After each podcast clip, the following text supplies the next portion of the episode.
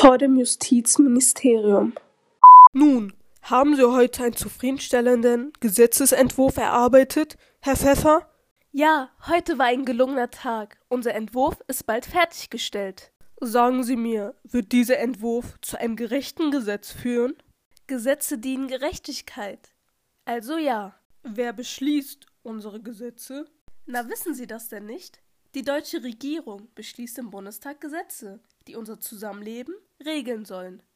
Gesetze regeln unser Zusammenleben und sind stets gerecht? Korrekt. Wer entscheidet darüber, ob die Gesetze, die erlassen werden, gerecht sind? Wie schon gesagt, Gesetze werden im Bundestag beschlossen. Ja, ich weiß. Aber woher wissen die Abgeordneten, was gerecht ist? Das wird wohl von ihren Erfahrungen in der Vergangenheit abhängen.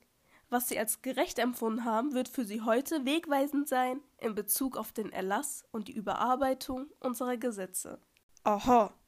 So hängt das Gerechtigkeitsempfinden wohl allein von Subjektivität ab? Nein, nein. Natürlich müssen unsere Abgeordneten objektiv entscheiden.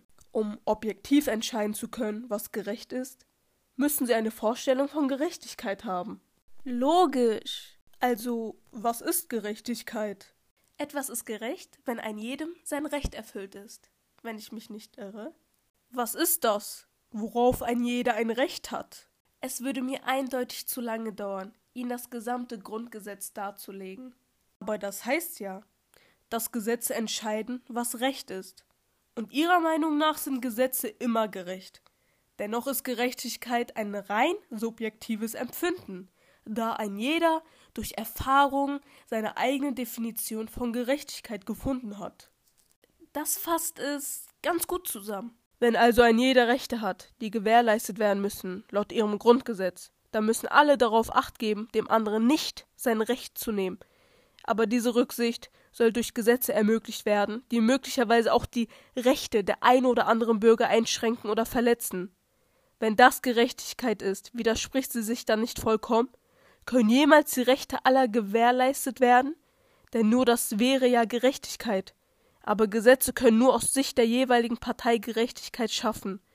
Eine universelle Gerechtigkeit gibt es überhaupt nicht.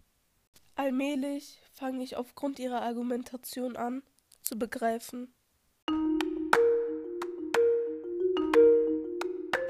Das war mein Podcast über die Leitfrage Was ist Gerechtigkeit?